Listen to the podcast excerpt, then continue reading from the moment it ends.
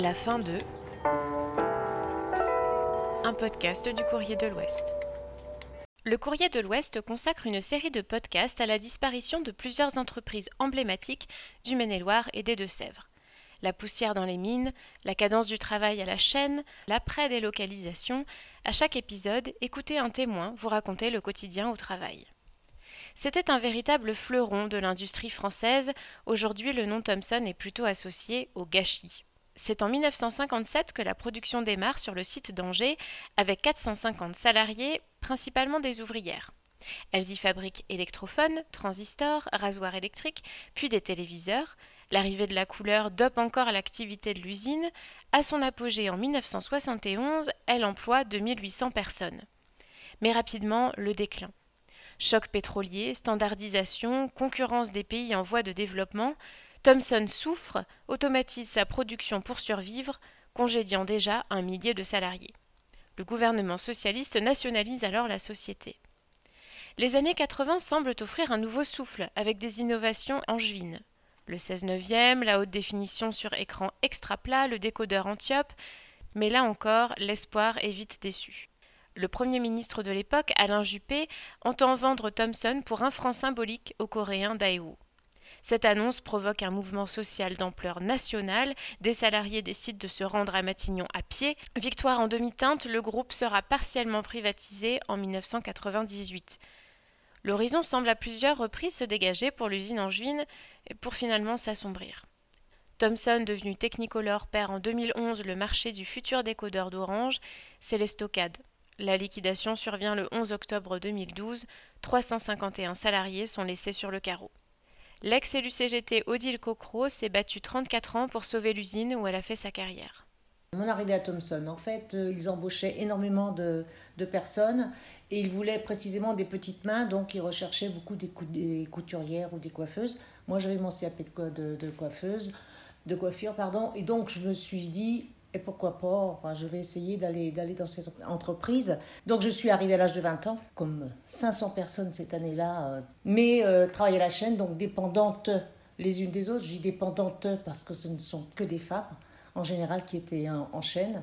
Donc on était assis à un poste de travail, un poste où on était euh, genre de, siège très dur, et où on avait nos, nos petites boîtes qui étaient en face de nous, petites boîtes où il y avait plein de petits composants des, tout petits composants, hein. vous insériez sur euh, une platine où il y avait des petits trous et on insérait, par exemple, genre j'avais 10, je, prends un exemple, 10, 10 composants à mettre, la copine d'à côté en avait 10 autres, et puis etc., etc. Et au bout du bout, le produit sortait. En même temps, c'était assez compliqué parce qu'il y avait des cadences à tenir, euh, mais il y avait ce côté collectif qui nous aidait en fait à tenir dans la journée. On avait une petite lumière, si la petite lumière elle s'allume en rouge, c'est que ça y est, on avait, on avait perdu du temps quoi on, était sans cesse en train de regarder le temps parce que la, chaîne, j'explique, c'est, un truc qui roule, qui tourne tout le temps, comme un petit ruisseau.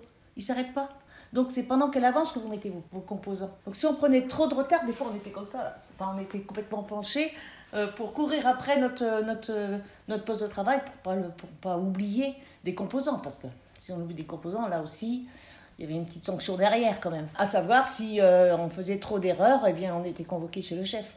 Bien sûr, les chefs qui étaient les hommes. Donc euh, allez, on n'avait pas trop envie d'être euh, effectivement réprimandé de la sorte parce que ça pouvait aller, si, si c'était répétitif, pouvait y avoir des avertissements, etc. Quand les personnes elles étaient convoquées, ce qu'on faisait, bon, on y allait tout ensemble. Parce qu'on estimait que c'était pas, enfin, on avait droit aussi à l'erreur, etc parce que c'était comme assez arbitraire comme, euh, comme décision quand ils convoquaient. Quoi. Euh, ça dépendait des personnes aussi. Donc, euh, parce que des chefs, on en avait plus qu'il n'en faut. Et oui, effectivement, oui, on était surveillés. Enfin, voilà, quoi, c'était vraiment. Oui, oui, c'était, c'est, l'usine, quoi. Ce qui, a fait que je me suis engagée après avec, avec les salariés dans, dans les actions, quoi. Parce qu'il il y avait des choses injustes. Si vous, arrivez à, vous arriviez pardon, à 7h31, on vous enlevait un quart d'heure, un quart d'heure de salaire. Tous les ans, on avait des négociations annuelles obligatoires. et tous les ans, la direction ne nous donnait pas beaucoup. Donc, en général, on faisait toujours une grève pour essayer d'obtenir un peu. Bon, ça durait un jour, deux jours, voilà. Et puis, ben, cette année-là, en 96, c'était euh, donc pareil, ils nous donnaient presque rien. On dit aux salariés, voilà, qu'est-ce que l'on fait? La direction ne nous donne pas, on bouge, on bouge pas, on lève la main, etc. Une majorité de personnes qui lèvent la main pour euh, faire une action. Et puis euh, la direction nous reçoit dit non, c'est pas possible. Donc le soir même, on repose la question aux salariés, on fait quoi? Donc la décision a été prise d'occuper. Tous les jours, on repose la question et on a reconduit la grève comme ça. Et au bout de trois semaines, bon, les CRS ont été envoyés. Il était 6 h du matin, je vois un rang de CRS comme ça, un petit bonhomme au milieu, c'était l'huissier, et il me dit bah, écoutez, vous dégagez les lieux à ce moment-là, les CRS, ils ont tout enlevé, ils, nous ont dégagé, enfin. Euh, ça, c'est manu militari. Quoi. Nous avions des, des talkie-walkie, je me souviens, pour se communiquer, parce que comme l'usine était grande, là, tout était brouillé. On pouvait plus, euh, on pouvait plus communiquer. On est sorti pour appeler la presse à l'extérieur, autour de l'usine. Il n'y avait plus de téléphone. Les habitations, elles ne pouvaient plus téléphoner non plus. C'était un truc de fou, quoi. Il neigeait, je m'en toujours, il neigeait ce jour-là. Et à un moment donné, il y a des filles, elles étaient trop énervées, mais ça, nous aussi. Hein. Elles ont pris des boules de neige, puis elles ont balancé ça, et l'huissier l'a chopé comme ça en plein front. À un moment donné, j'ai les filles, cachez-vous, j'ai dit, parce qu'il faut pas qu'ils vous voient, parce que là, vous êtes morts. Et on est rentré que deux jours plus tard dans l'usine. Alors, on n'avait pas gagné grand-chose. Hein. On avait, d'abord, on n'avait pas gagné d'augmentation de salaire. On a eu trois semaines de salaire, par contre, qui étaient retirées, mais bon. Par contre, ce qu'on a gagné, c'était notre. Euh, c'était notre dignité. On était fiers d'avoir fait ce qu'on a fait. L'année d'après, la direction, elle est obligée d'en tenir compte. L'année d'après, elle a, elle a donné des choses de façon plus importante qu'elle ne pouvait le faire jusqu'alors. Et donc la reconnaissance quelque part, euh, d'abord, d'avoir le droit de lever la tête, parce que je, redis, hein, sur la chaîne, on a toujours la tête baissée sur nos, sur nos platines, là on avait le droit de relever la tête, et puis de dire, c'est bon, ça va. Ça faisait longtemps qu'ils voulaient nous, nous, fermer, très très longtemps, hein, euh, déjà depuis 80. Nous on estime que tout ce qu'on a pu tenir jusque-là, on a gagné, ce que je dis toujours, 16 ans de, de, travail parce qu'en 96 déjà Juppé il a décidé qu'on on devait fermer nos portes. Alors l'épisode Juppé c'était euh, c'était alors c'était un, un, soir euh, où euh, Juppé, donc, qui était Premier ministre à l'époque, parce qu'à l'époque, notre entreprise, Thomson, c'était une entreprise nationale. Juppé de dire euh, Thomson vaut tant de dettes, je ne sais plus combien, on va la, la, donner à un groupe coréen pour un franc symbolique. Et donc, ça, ça a provoqué un tel émoi qu'on a pris des les actions tout de suite à la hauteur de, de l'attaque, parce que c'était vraiment ça. Et donc, euh, des salariés sont partis à pied. On a, décidé de faire une marche sur Paris. Et c'était relayé par des grosses manifs où on faisait venir tous les salariés monter sur Paris et tout, pour, euh, pour aller sur Matignon. Donc, on a eu le droit au CRS, on a eu le droit au flagpole, on a eu le droit à tout ça, quoi. Et on n'arrivait pas à rentrer, quoi, évidemment. Et, euh, mais ça fait un bordel, un tel bazar, pardon, médiatique, que à un moment donné, il y a eu un, un lâcher prise un peu du gouvernement.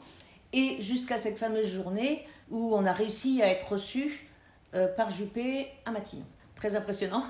On arrive dans la, je la vois des fois la salle avec les, chaises dorées et tout, là, la, grande salle des, ministres, avec le, le, le, garde suisse, impressionnant. Et Juppé, il s'avance vers nous, il dit Ah, je suis content de vous voir. Je dis Non, mais il voulait pas nous voir, quoi. Enfin, en vrai, il voulait pas nous voir, on a forcé vraiment la porte. Et euh, donc, on a dit ce qu'on avait à lui dire, enfin, avec beaucoup de boum, boum, boum. Donc on prend la parole et tout, on dit vous pouvez pas. Et euh, quelques jours plus tard, il, il, abandonne le projet. Gros truc ça. Ça c'est gros truc. Faire capoter un Premier ministre. Et, euh, et donc ça fait longtemps. Tout le temps il y avait des trucs. En 2005 ils voulaient nous vendre. Après 2008 ils voulaient nous vendre. Et tout le temps, tout le temps. Et là on, on résistait tout le temps. On arrivait. Bon, là en 2012 c'était liquidation judiciaire décidée par le tribunal, etc. Tribunal de commerce. Donc là, alors là on s'est dit bon maintenant c'est bien gentil, mais il va falloir que va falloir que quelqu'un, va falloir que Technicolor paye parce que euh, on n'est pas responsable et on peut pas, on n'a pas le droit de nous jeter comme ça. Il y avait des couples hein, dans l'entreprise, hein. c'est-à-dire que c'est les deux partaient, quoi. les deux étaient virés. Enfin, et on a réussi à obtenir quelque chose qui fait qu'on a proposé aux salariés le lendemain et qu'ils ont tous accepté parce que bon, voilà, on a réussi à les faire payer leur responsabilité. 1050 euros par année d'ancienneté. C'est pas ça qui nous a enlevé la blessure de la fermeture de la boîte parce que celle-là, elle restera, puis voilà. Mais euh, c'est ma vie, hein, j'ai déjà dit, mais euh, je le redis parce que c'est vrai que c'est toujours ma vie. quoi. Après, j'ai été 36 ans. J'aurais bien voulu partir à l'âge de la retraite normalement. Bon, j'en suis sortie euh, contre mon gré à, à l'âge de 56 ans. Donc, ce qui fait que bah, mon sentiment, c'est que lorsque je vois et que j'arrive à aller devant les murs et enfin, les, les locaux, c'est une blessure, euh, ah ça se referme pas et ça se refermera pas, mais c'est un gâchis, quoi. C'est un gâchis énorme, énorme, énorme, parce que c'était, voilà, euh, une entreprise qui, voilà, il y avait, euh, ah, il y a eu jusqu'à 3000 personnes, quoi. On a, énormément bossé dans, cette entreprise et, on y tenait, on aimait bien notre boîte en plus. Même si euh, c'était pas évident, puis on était mal payé, ça c'est clair, voilà. Mais c'était une famille, c'était la maison Thompson, la famille Thompson, quoi.